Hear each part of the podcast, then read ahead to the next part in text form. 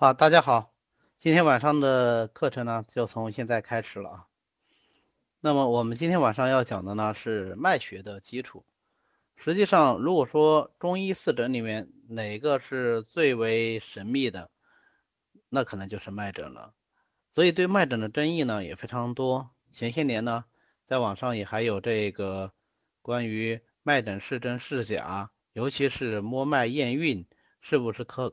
靠的这种争论，那么我们今天呢，就学习一下脉诊的基础知识啊，来看看脉诊到底是怎么回事儿。实际上，脉诊也远远不像我们想象的那么神秘和难以掌握。今天我们讲的脉学基础呢，主要分为四个方面。首先，我们讲一下中医的脉学呀，它的核心就是三步九候啊。那么，什么叫做三步九候？第二个呢，我们来说一下为什么切寸口脉就可以辨知全身的阴阳气血啊？你就光是手腕上的这个脉摸一下，啊，你就能知道病人的病情状态。这个理论基础是什么？第三个呢，哎，我们谈一下切寸口脉的具体方法。最后呀，我们用一点时间分析一下常见的脉象分类以及它的主病。首先呢，我们来看一下中医的脉诊核心是三步九候。那么什么叫做三步九候呢？所谓三步，就是要诊三个地方的脉；九候呢，是说每一步我们要诊三处，就叫做九候，因为三三得九嘛。但实际上，三步九候是经历了一个发展过程的。最早的三步九候呢，是出现在《内经》。那么《内经》有很多种脉法。其中它的最主体也是论述的最详细的脉法，是我们现在所谓的辨诊法，就是啊，它把这个脉呢分为头、手、足三步，每一步呢又分为上、中、下三处，这样三三得九，形成三步九候。所以你看，在《内经》辨诊法里面，它要摸一个脉，它要从头摸到脚，所以叫做辨诊法。当然，《内经》里面也并不只是有辩证法这一种脉法，它也有读取寸口的脉法，但是论述的相对要比较少一些。是后来在《烂经》里对寸口脉法进行了阐发，才大行于世的。那到了《伤寒》呢，它的三部九候指的是在上为人迎脉，也就是在喉结两边的人迎穴这个地方，你可以摸到有脉的波动。大家可以自己摸下啊，你喉结两边是可以摸到这个动脉搏动的。我们有时候看这个武打片或者是这种动作片，判断一个人有没有死亡，这些杀手们往往会去摸，呃，被他刺杀的这些人的颈部，那就是在摸他的颈动脉了，也就是我们所谓的人迎脉。在中间呢，就是我们现在摸脉最常用的寸口脉，它是在手腕边上的。好，在下面呢。它是摸足阳明胃经的扶阳脉，也就是足背阳明胃经所过之处啊，这有一个扶阳穴，呃，西医叫足背动脉，在这呢也是可以摸到这个脉搏的跳动的，这个我们叫扶阳脉，啊，所以伤寒的三步是在上为人迎，在中为寸口，在下为扶阳，再分别有轻中重，这个就是三步九候，轻中重可不就是三吗？三三得九啊，也是九候。我们现在通行的实际上是发源于《烂经》的寸口脉法。前面我们讲过，在《内经》里也有讲过读取寸口的脉法，但是他没有详细说，《烂经》里说的更详细一些。那么后来呢，就发扬光大了。这种脉法呢，是我们现在最常用的摸脉方法了。我们今天讲脉诊，就是讲寸口脉法，它是只看肺经动脉，手掌后面这个桡骨茎突啊，在这里我们可以摸到的那个脉啊。那么，呃。掌后高骨这个地方啊，就是桡骨茎突这里摸到的，叫做关。关前面是寸，关后面是尺，这样也是三步。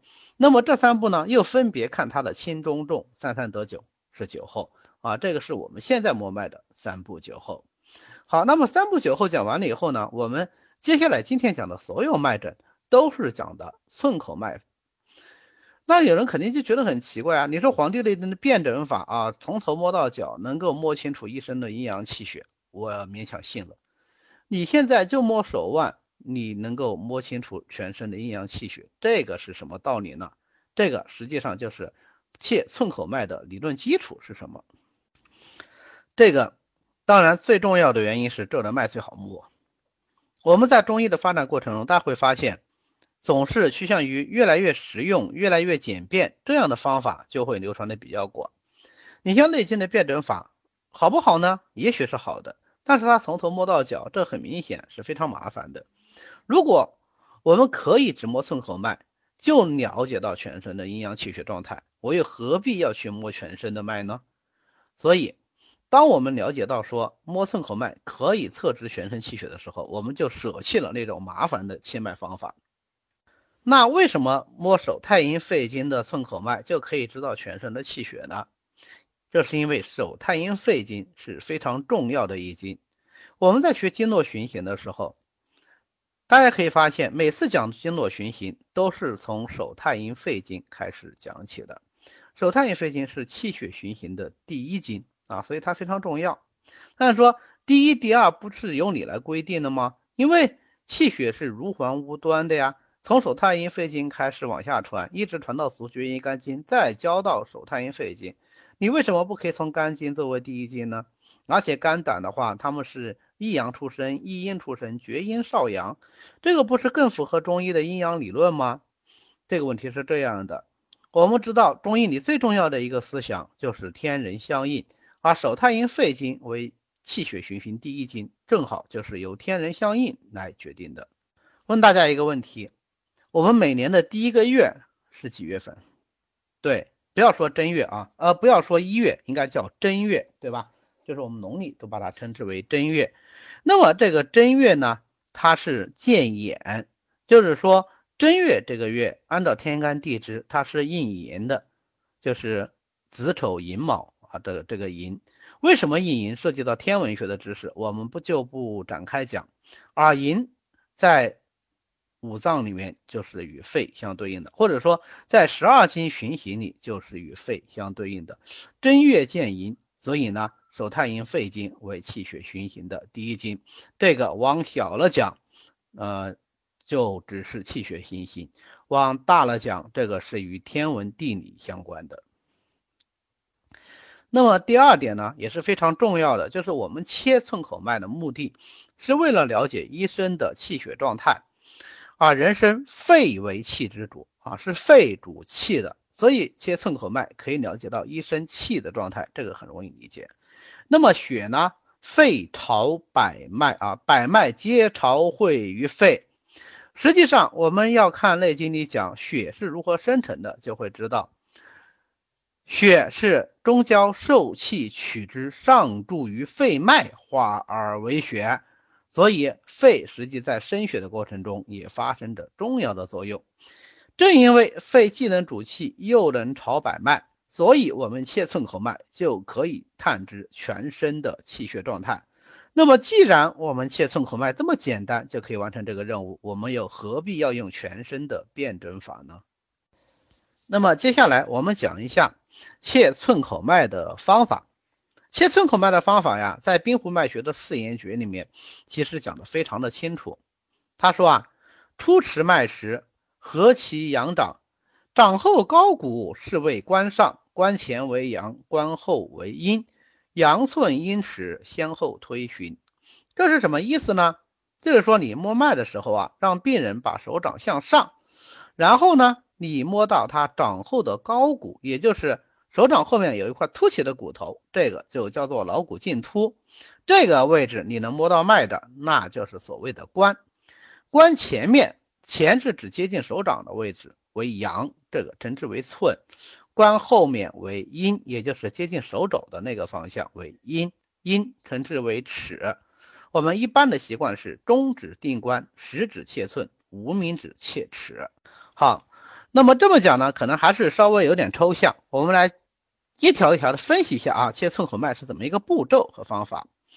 首先呢，切脉要讲究一个时间，最理想的时间呢是早上清晨的时候啊，就是《内经》里说的“诊法常以平淡”。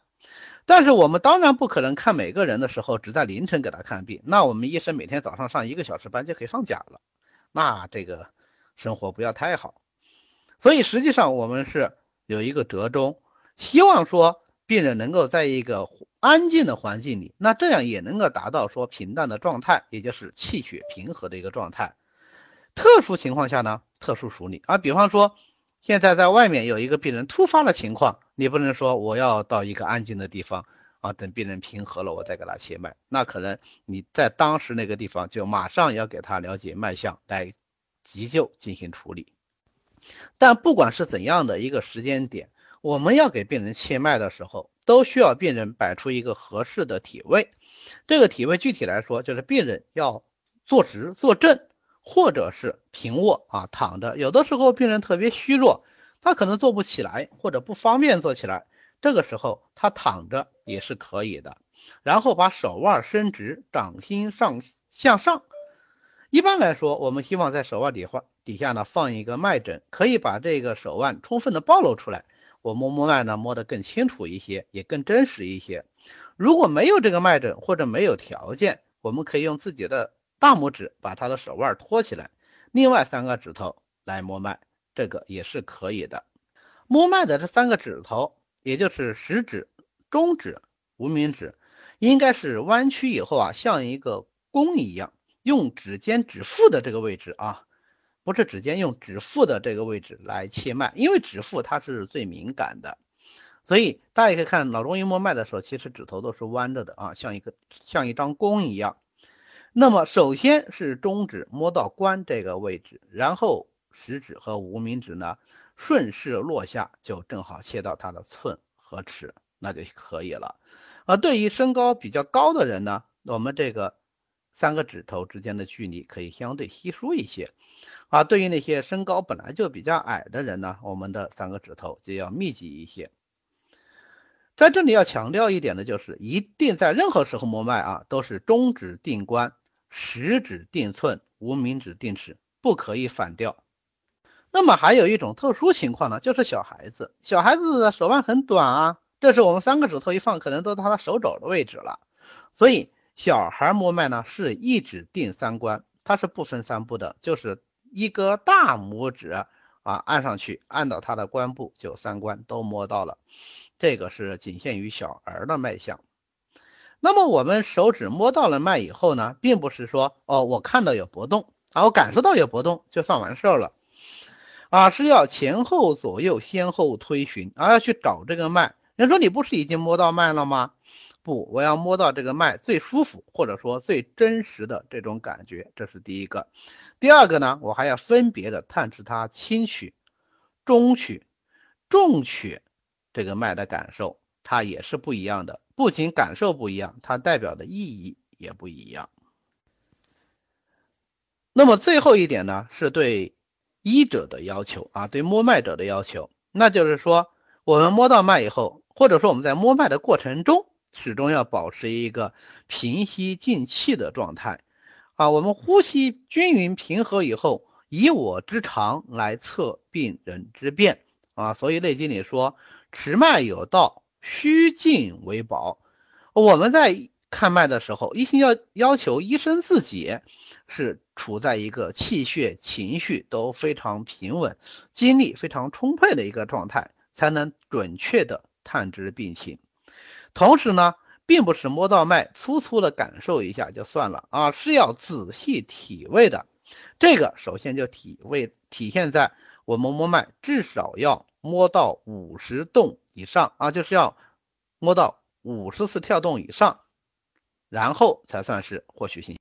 如果五十动还不足以了解清楚这个病人的脉象，可以再来第二个五十动，第三个五十动啊，这都没有问题。但是绝对不可以说连第一个五十动都还没有摸到，就说这个脉我已经摸完了，这一定是不准确的。好的，那么知道了基本的摸脉方法。那我们再看看常见的脉象分类和主病。实际上，我们想的可能是：咦，接下来我是不是就可以学习有哪些异常的脉象，分别主什么病了呢？不，不是的。我们首先要知道正常人的脉象是怎样，对吧？所以，正常人的脉象我们称之为平脉啊。我们先来看看平脉是怎么回事儿，然后再来看病脉。那么，平脉第一点。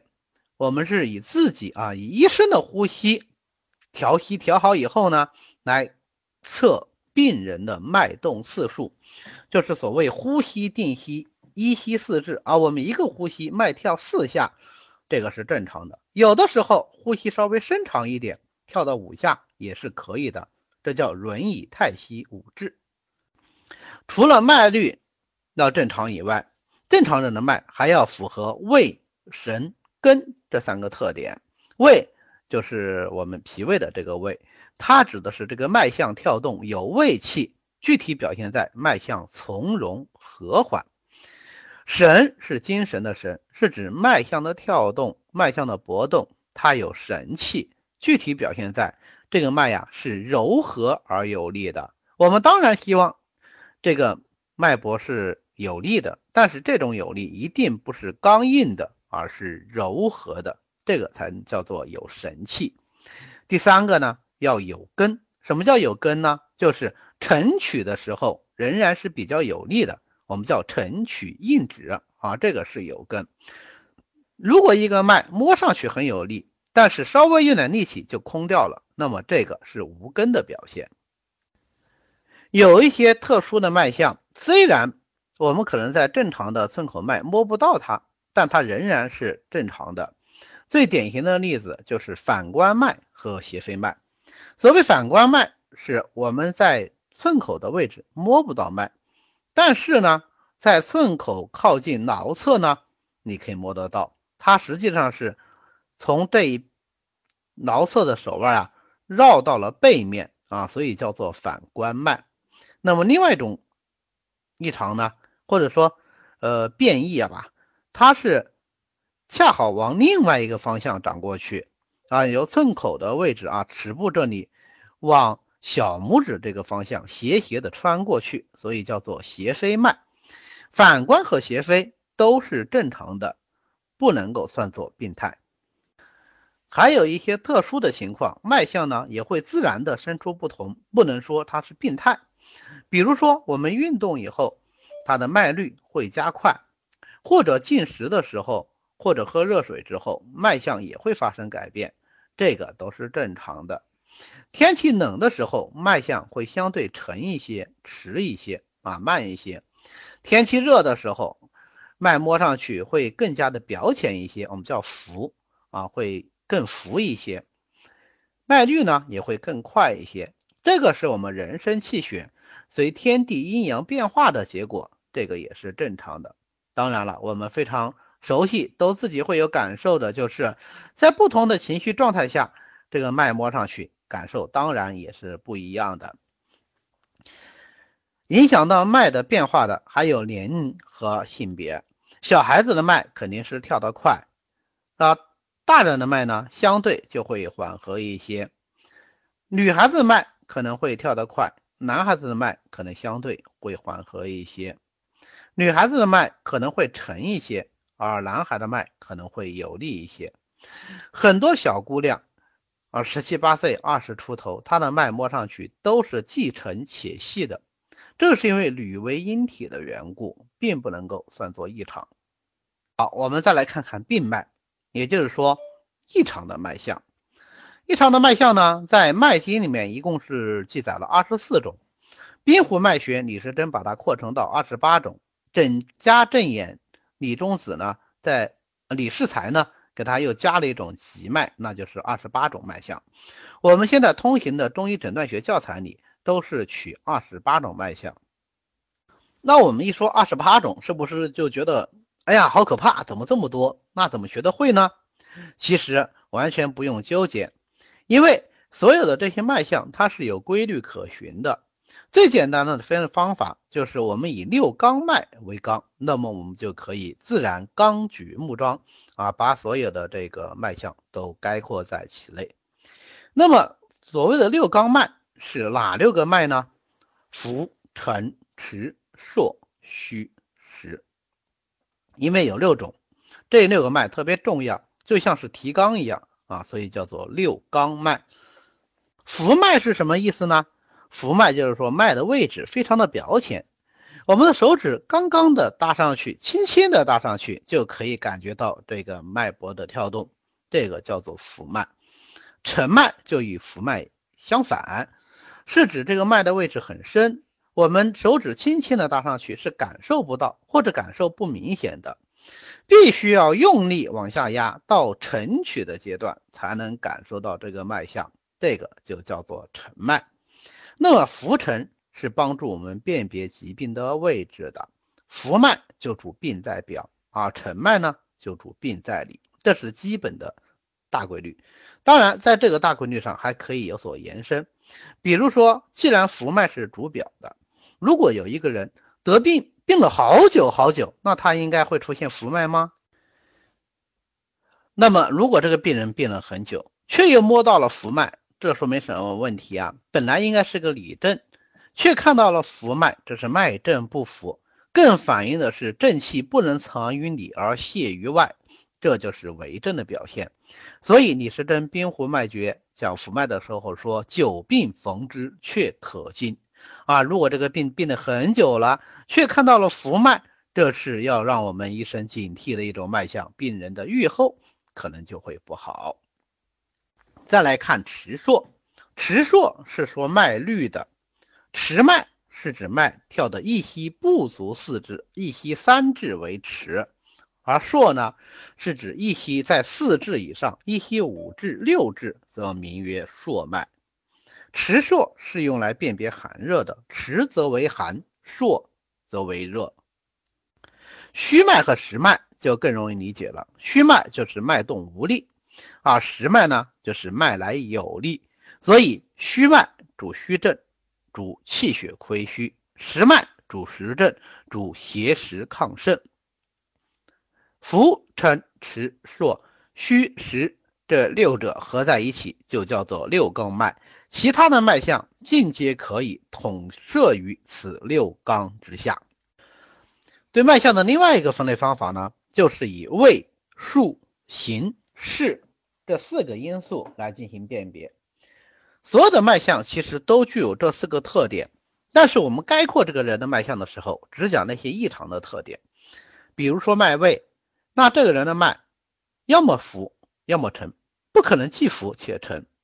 那么浮为在表，沉为在里，它的脉律要么快，要么慢，快则为硕，慢则为迟。要么这个脉形是粗的，要么这个脉形是细的。脉形细，那可能是细脉或者是细脉这一类的脉；脉形粗的，那可能是大脉或者是大脉这一类的脉。或者我们也根据它的脉势。啊，它这个脉来是像一根琴弦，我们叫做弦脉；散如杨花，我们就叫做散脉。脉来色质不前，懒懒洋洋，我们就叫做涩脉。这个是判断它的脉势。所以大家发现没有，这两个方法，两种分类方法其实是相通的。啊，六纲脉其实就是把它按照脉位、脉数和脉之形式。分为六大类而已。那么像浮脉类的脉，浮脉、红脉、濡脉、散脉、抠脉、隔脉，它都是浮脉类的。浮脉就不用说了，红脉呢是脉浮大来肾去衰，如脉呢是脉浮细而软，散脉呢是脉浮细而散，散无定宗，抠脉是脉浮大中空，如按葱管。隔脉是指脉浮大有力，沉取则无，如按骨皮。你看，是不是都是浮啊？沉脉呢？沉脉，那沉脉自己肯定就是要重取即得，重取即得还摸不到，要推筋逐骨，非常用力，那就是潜伏于深层次了。这也叫做潜伏的伏伏脉。如果是沉悬有力。那就叫做劳脉啊，仿佛这个脉在坐牢一样。如果是沉细无力呢，就叫做弱脉。那么所有的浮脉类都主表，未必都主表证，也主什么？也指气血旺盛而浮液于表。所有的沉脉都主里，未必都主里症，但是通常都是指在内的阴阳气血有异常表现。再来看硕脉类。脉数类啊，迟脉啊，迟一息三至，缓一息四至，但是脉来和缓；涩未必脉率会发生改变，但是它懒懒洋洋，给人一种很慢的感觉。节是脉来迟缓，而且动而一止，就是跳几下停一下啊，这叫做节。硕脉类呢，硕脉是跳得快，一息四至以上啊，五至六至，名曰为硕。促脉呢是脉硕而且动而时止，止无定数。带脉呢是脉硕，这里应该是写错了啊，带脉应该是脉缓而时止，只有定数啊，应该是属于缓脉类。这 PPT 上我今天下午写的时候，可能促结带因为是都是动而时止后，就可能一口气写下来，把它给写错了。那么形式呢？哎，或者虚或者实。如果是虚脉类的，微脉、细脉、短脉啊，都是虚脉类。带脉为什么说也是虚脉呢？啊，带脉一定是无力的，因为它是本脏之气不足，他脏之气带之啊，所以叫带脉啊。所以它是你用两种方式来概括它都可以。啊，实脉呢，比方说滑脉、紧脉、长脉、弦脉啊，都是。实脉，具体的这些脉型脉势，我们了解了它的基本特点以后，再去学习啊，就会变得简单的多。最后简单的讲一下主病，你看有这么多脉象，你要一个一个的去记主病，必然是困难的。但是不要紧，它既然有这样的外象，就必然反映它内在有相应的气血变化。我们只要了解到。为什么会出现这样的外在表现？我们自然而然就会知道它的主病，这个就是所谓的脉理。所以我个人认为，学脉学最重要的是通脉理，把脉理搞清楚了，脉学自然而然就搞清楚了。好，那么我们今天的脉学基础知识呢，就介绍到这里，谢谢大家。